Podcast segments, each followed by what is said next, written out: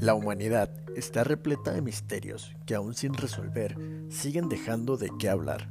Hablar de misterios es resaltar grandes huellas que han dejado en el mundo los seres humanos, y no solo ellos. Restos culturales de los cuales quedaron los enigmas sobre su propósito, su origen y su existencia. En esta ocasión hablaremos de algunos de los más populares misterios de la humanidad.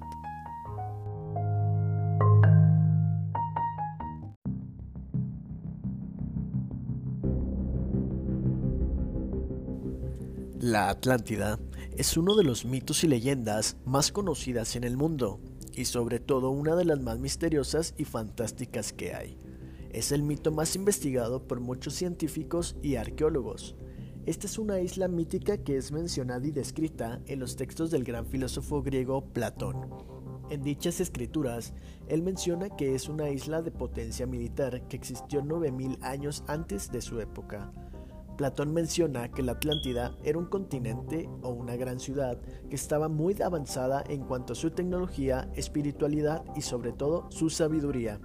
Su origen en los diálogos de Platón menciona que su discípulo de nombre Critias escuchó la historia de una mítica ciudad de nombre Atlántida. A esta se la había contado su abuelo desde muy pequeño. El rumor de una enorme ciudad provenía de Egipto, donde los mismos sacerdotes hablaban de este tema donde se decía que tenían un gran ejército y además se practicaban las artes misteriosas.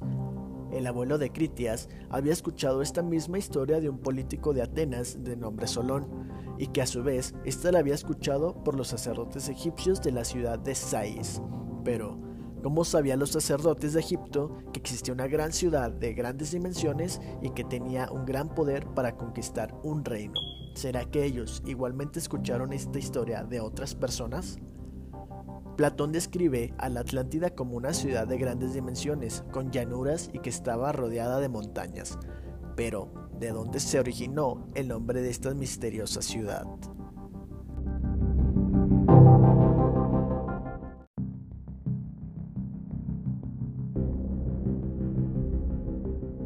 Se decía que la Atlántida se encontraba más allá de las columnas de Hércules, y además que tenía un gran ejército para conquistar pueblos y naciones. Se le da el nombre de Atlántida por el primer rey Atlas. Este era uno de los hijos del gran dios Poseidón, y al mar donde estaba esta mística ciudad se le dio el nombre de Atlántico. Esta ciudad estaba llena de recursos infinitos, desde minerales, madera ilimitada, peces y una amplia gama de flora y fauna. Cada reino de la Atlántida formaban una confederación gobernada y éstas hacían cumplir las leyes que estaban escritas en una gran columna. Estas reuniones se hacían en el templo del gran Poseidón. La ley más importante de los atlantes menciona que los reyes de cada ciudad no debían de pelear entre sí, se debían ayudar los unos con los otros. Una vez, estas reuniones se hacían cada cinco o seis años, y los reyes que no cumplían las reglas los castigaban. Los reyes atlantianos cambiaron los valores de justicia y valor por soberbia y ambición para conquistar otras ciudades. Los dioses, al saber esto, convocaron una reunión para decidir el castigo que recibirían esta ciudad por la soberbia de los gobernantes. Los dioses decidieron que el océano devorara la ciudad de la Atlántida por una gran tormenta que duró aproximadamente un día y una noche, según los escritos de Platón. Además, esta increíble ciudad tenía una enorme acrópolis que estaba rodeada de círculos de agua, templos, palacios, puertos, etc. Toda la ciudad estaba llena de agua para que los intrusos no entraran en ella. La descripción tan detallada de la Atlántida y su historia llevó a muchos investigadores a proponer varias teorías.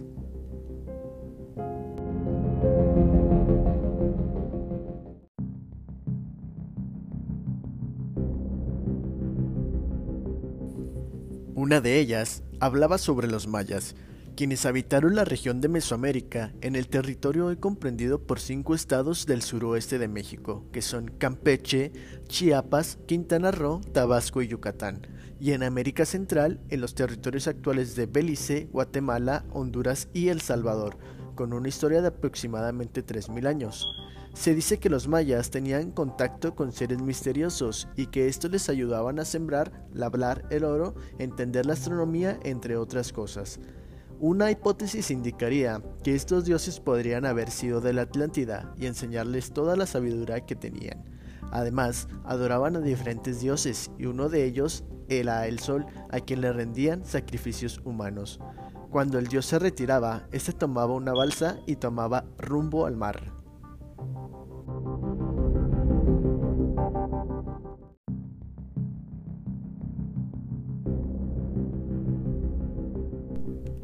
Otra de las posibles hipótesis habla sobre Zelandia, el continente perdido. En el año 2017 hicieron oficial un increíble hallazgo en nuestro planeta tenía otro continente y lo nombraron Zelandia. Este tiene un tamaño similar a la India. El 94% de su terreno se encuentra en las profundidades del mar, hace más de 70 millones de años.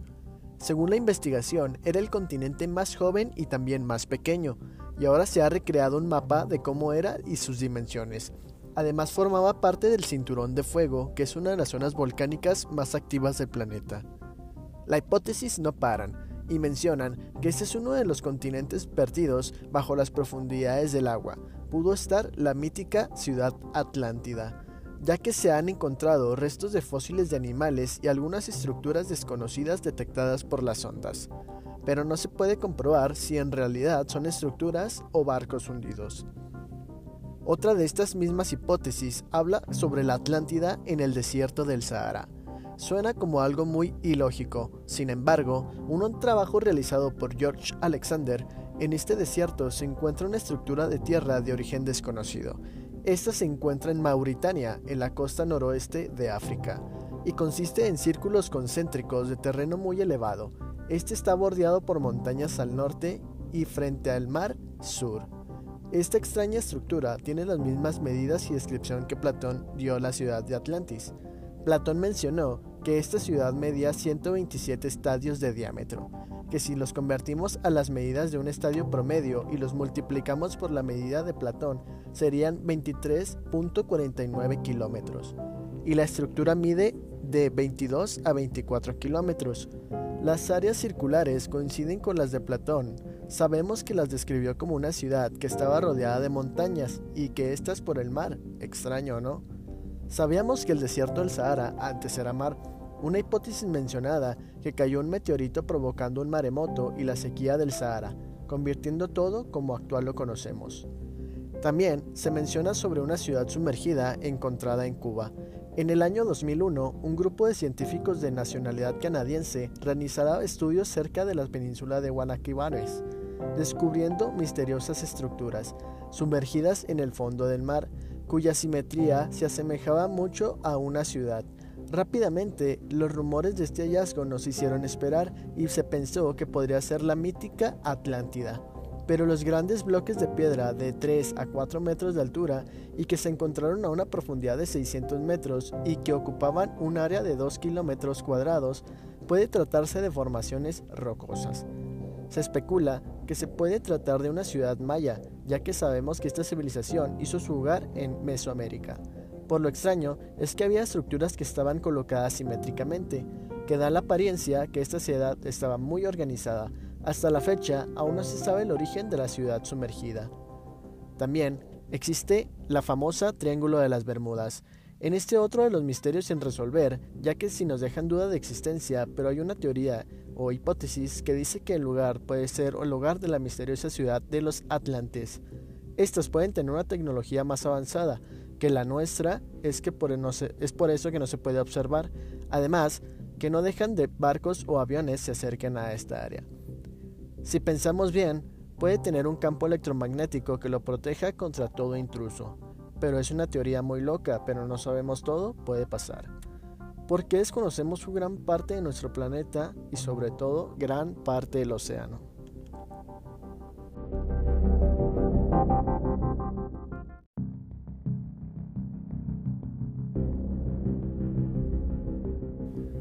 Otro de los misterios más destacados es el de Lady Babushka y el misterio del asesinato de John Fitzgerald Kennedy. Existen muchos misterios alrededor del asesinato del presidente John F. Kennedy, tanto los motivos como el número de tiradores o personas implicadas. Pero uno de los puntos que sigue generando preguntas es la misteriosa identidad de una mujer bautizada como Lady Babushka, esto por el pañuelo que le cubría la cabeza al estilo ruso y su vestuario aparentemente anticuado, y que según se piensa podría tener imágenes inéditas del crimen o incluso pertenecer al grupo de personas que lo organizaron. Algunos afirman que esta misteriosa mujer poseía una cámara de buena calidad, motivo que ha llevado a muchos a especular sobre la calidad de las imágenes que pudo tomar, ya sea que se encontraba muy cerca del presidente en sus últimos momentos. El caso es que cuando se realizaron los disparos, Lady Babushka no solo no huyó o se tiró al suelo para protegerse, sino que continuó grabando la escena con un aplomo poco apropiado para el momento tan caótico. Además, corrió un trecho junto con los policías para poder conseguir más imágenes con su cámara. Lejos de parecer alertada o asustada, Lady Babushka solo se ocupaba de grabar la escena con el mayor detalle posible. Una vez que Lady Babushka llegó hasta la calle Elm, abandonó el escenario del crimen para no volver a aparecer jamás. Pese a los reiterados intentos de la policía por identificarle y revisar el material que hubiese podido grabar con su cámara, en busca de pistas o pruebas que les ayudasen a esclarecer los hechos, no son pocos los que aseguran que sus imágenes pueden ser diferencia a las mejores del asesinato de John Kennedy, y que quizá el FBI ya hace identificarla y después de requisar y guardar bajo llave sus grabaciones, según estos partidarios de la teoría de conspiración, esta mujer habría sido coaccionada para no revelar información sobre el tema, obligada bajo amenaza a no revelar jamás su identidad. Otra posibilidad es que efectivamente lograse escapar del cerco policial y no hubiese difundido el material por miedo a represalias. Sea como fue, la identidad real de Lady Babushka ha sido objeto de innumerables preguntas sin respuesta, e incluso se dio el caso de una mujer llamada Beliebery Oliver, que aseguraba ser la misteriosa mujer del pañuelo o Lady Babushka y afirmó que dos agentes del FBI le habían requisado tanto la cámara como la película original. También dijo conocer a Jack Ruby, dueño de un local cercano que le presentó a Lee Harvey Oswald. Jack Ruby mató a Oswald antes de que éste pudiera ser juzgado por el asesinato de Kennedy, terminando la posibilidad de esclarecer alguno de los hechos. Estos testimonios le sirvieron para publicar un libro de moderado éxito sobre la conspiración, pero los investigadores oficiales lo han descartado por contradicciones en sus testimonios. ¿Tú qué opinas sobre Lady Babushka?